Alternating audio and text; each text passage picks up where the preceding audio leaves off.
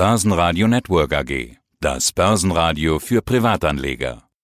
Der Wikifolio Channel. Handelsideen und Strategien von Wikifolio Tradern. Ja, schönen guten Tag. Also mein Name ist Thorsten Maus und ich bin praktisch der Verwalter des Wikifolios Trendsurfer die meisten Wikifolio-Trader-Interviews, die wir hier führen, die haben eine lange Historie und einen langen Track-Record. Manchmal sind es Wikifolio-Trader der ersten Stunde. Bei dir sieht das ganz anders aus. Am 29.01.2019 gestartet und seit 3. Mai 2019 investierbar. Du hast also quasi gerade deinen investierbar Geburtstag gefeiert. So ähnlich hast du es, glaube ich, auch formuliert in deinem Kommentar. Rund ein Jahr alt. Äh, was hat dich denn Anfang 2019 dazu bewegt, ein Wikifolio zu starten? Monaten. Zur Erinnerung für die Hörer, 2018 war ja überhaupt kein gutes Börsenjahr mit Handelskrieg, Unsicherheit, Brexit und so weiter, fallende Kurse und man konnte sich ja nicht sicher sein, ob sich das 2019 ändert. Also warum gerade Januar 2019 ein Wikifolio gestartet? Ja, das ging eigentlich davon aus, dass ich relativ viele Anfragen bekommen hatte von Leuten aus meinem privaten Bereich, die dann auch mal gefragt haben, ja, kann man da mal was machen mit Börse? Und ich dann auch eine Plattform gesucht habe, wo man im Prinzip dann auch eine Vermögensverwaltung im kleinen Stil machen kann. Das war für mich eigentlich der Grund zu sagen, man hat hier mit Wikifolio eine sehr gute Möglichkeit, im Prinzip eine Fondsverwaltertätigkeit auszuüben auf einer rechtlich einwandfreien Basis ja, das war eigentlich der Grund zu sagen, äh, man macht mal hier was für andere Leute und da habe ich dann Anfang 2019 das Ganze angeleiert und ja, seit Mai 2019 war das Ganze dann investierbar und im ersten Schritt ist dann auch, sage ich mal, nur Geld aus Familie und von ein paar Freunden reingewandert. Das war eigentlich der Auslöser. Jetzt wissen wir ja, dass 2019 ein gutes Jahr für die Börse war, bis auf neue Allzeithochs im DAX im Januar 2020. So gesehen könnte man hier sagen, Januar 19 bis Januar 20 alles richtig gemacht. Aber dann kam ja Corona und der Crash, wissen wir alle, sehen wir auch heute noch. Den sieht man in deiner Performance aber gar nicht so sehr. Du bist auch immer noch 17,5% im Plus. Jetzt ist natürlich das Spannende, wie hast du das geschafft? Warst du vorbereitet auf den Crash?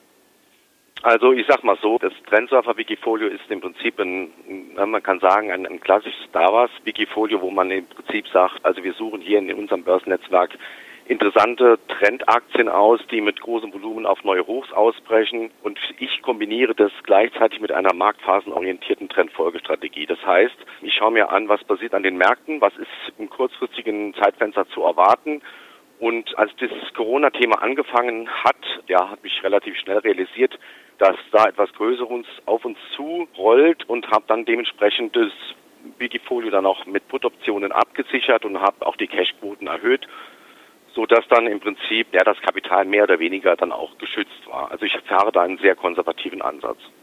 Deine Cashquote ist immer noch ziemlich groß. 55,7% Liquidität hatte ich gesehen heute Morgen.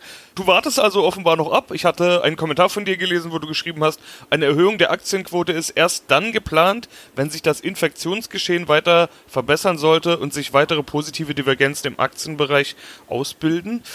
Trendfolge. Ja, auf der anderen Seite muss man doch sagen, vom Tief hat der DAX 3500 Punkte plus gemacht. Im MDAX und SDAX gibt es einige Aktien, die auf neue Allzeithochs gegangen sind. Also der Trend müsste doch eigentlich äh, dafür sprechen, dass man wieder in den Markt geht. Dennoch hast du immer noch 55,7% Liquidität. Wann also gehst du wieder in den Markt?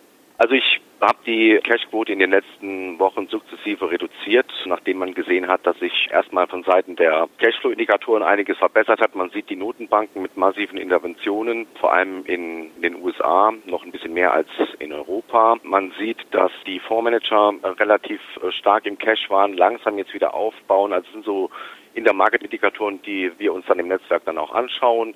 Und da bin ich dann im Prinzip auch mit dem großen Geld mitgegangen, habe die Cashquoten erhöht.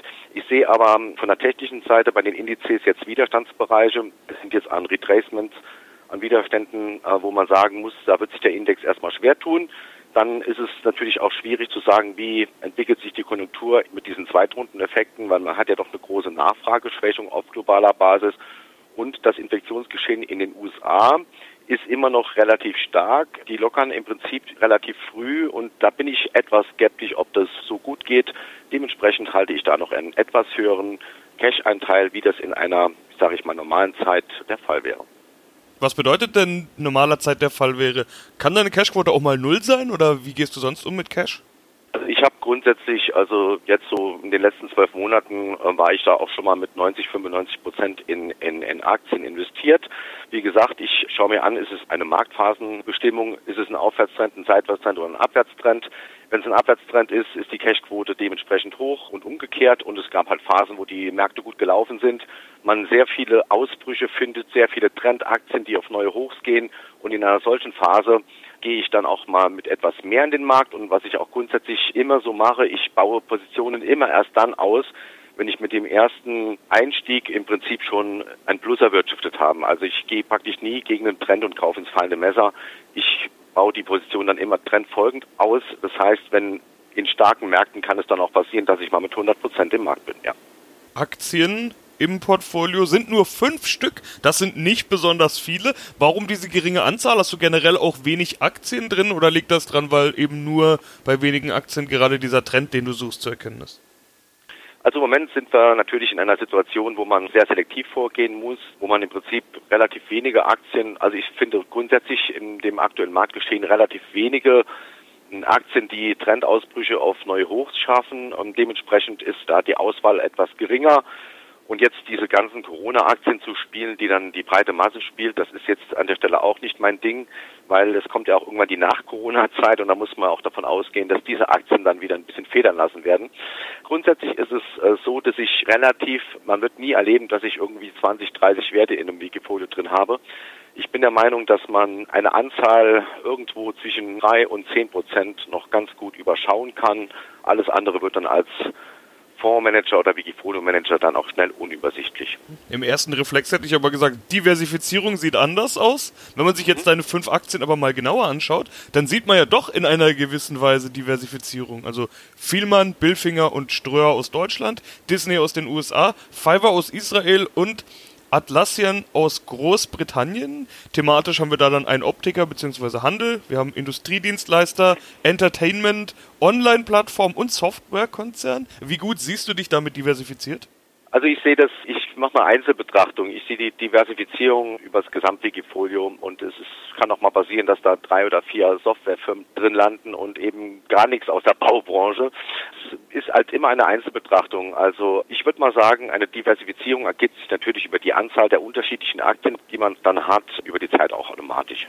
Okay, aber das heißt, du musst dann jetzt gar nicht so tief ins Stockpicking gehen, sondern du schaust da tendenziell dann doch eher auf den Kurs bzw. den Trend und gar nicht so sehr aufs Geschäftsmodell. Genau, also das Wikifolio heißt ja auch Trendserver und natürlich im optimalen Fall hat man einen positiven Markt, der nach oben steigt. Es gibt sehr viele DAWAS-Ausbrüche. Trendausbrüche, denen man dann folgen kann, wo das große Geld reingeht, geht man im Prinzip dann auch mit.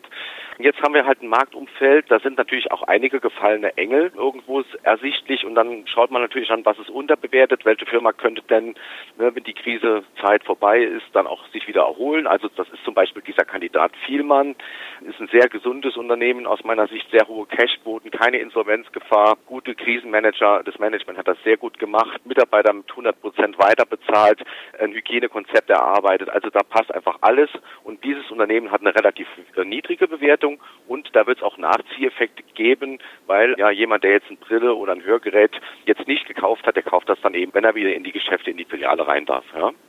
Das sind dann als solche Themen, also das ist dann nicht unbedingt alles immer da was Ausbrüche auf neues Hoch und man kauft. Dann geht es auch manchmal darum, was ist denn jetzt unterbewertet und was würde denn nach der Krise dann wieder eine höhere Bewertung vertragen. Ja, und dann haben wir noch eine Position, über die wir jetzt noch gar nicht gesprochen haben. Du hast vorhin schon angedeutet, du arbeitest auch mit Knockout-Produkten, mit Puts, mit Calls für die Absicherung und so weiter. Jetzt ist ein Knockout-Produkt dabei, ein Open-End Turbo auf Gold mit immerhin 4,1% Gewichtung in deinem Portfolio. Das ist ein risikoreiches Produkt mit nicht ganz geringer Gewichtung, würde ich mal vorsichtig formulieren. Warum hast du das dabei?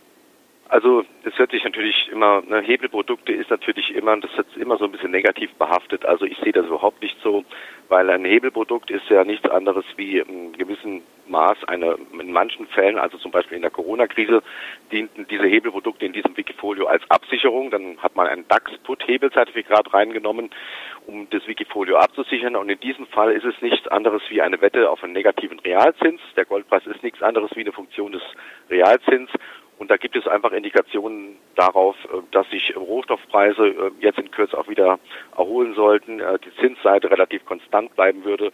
Dementsprechend wäre der Goldpreis gut unterstützt und auch Charttechnik ist der Goldpreis in, in einer hervorragenden Ausgangssituation, so dass man an der Stelle dann einfach eine Wette auf den Rohstoffmarkt dann mit dem Wikifolio dann drin hat. Und für den Fall, dass diese Wette nicht funktioniert, jede Position wird mit einem Stop abgesichert, damit da nichts anbrennt.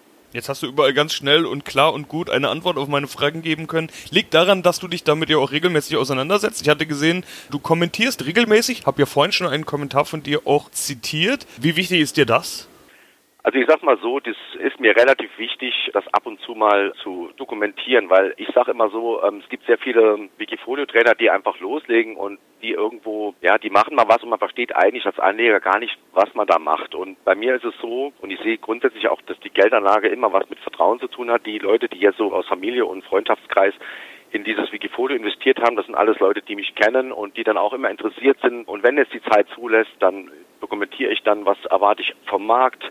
Manchmal dokumentiere ich auch, warum ich jetzt eine bestimmte Aktie kaufe. Und ich denke, es ist einfach auch für die Leute interessant zu sehen, warum kauft er das und das schafft dann auch Vertrauen ähm, für die Zukunft. Und es ist bei mir auch so, ich bin ja auch hauptberuflich, beschäftige ich mich mit den Finanzmärkten. Also ich bin Rohstoffanalyst bei einem sehr großen Automobilzulieferer und da ist die Börse, würde ich mal sagen, sozusagen ein, ein Abfallprodukt. Also das Wissen, was ich da in meinem Hauptberuf habe, das kann ich dann auch sehr gut für die Kapitalanlage verwenden. Und dementsprechend fällt es mir da auch relativ leicht, einfach mal ein paar Takte zu den Märkten zu sagen.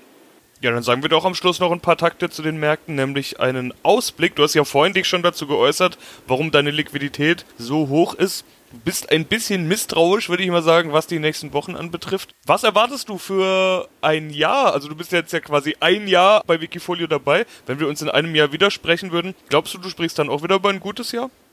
Ja, also ich denke schon. Also ich sehe sehr, sehr viele Chancen auf der Oberseite in den nächsten Wochen, Monaten. Grundsätzlich ist es auch immer mein Renditeziel, irgendwas, sage ich mal, zwischen 10 und 20 Prozent bei relativ geringem Pro-Down zu erwirtschaften. Ich denke, maximaler Drawdown muss man sich irgendwo mit 8 bis 10 Prozent halt immer irgendwo anfreunden. Aber auf der Oberseite, sage ich mal, sind dann 10, 20 Prozent realistisch.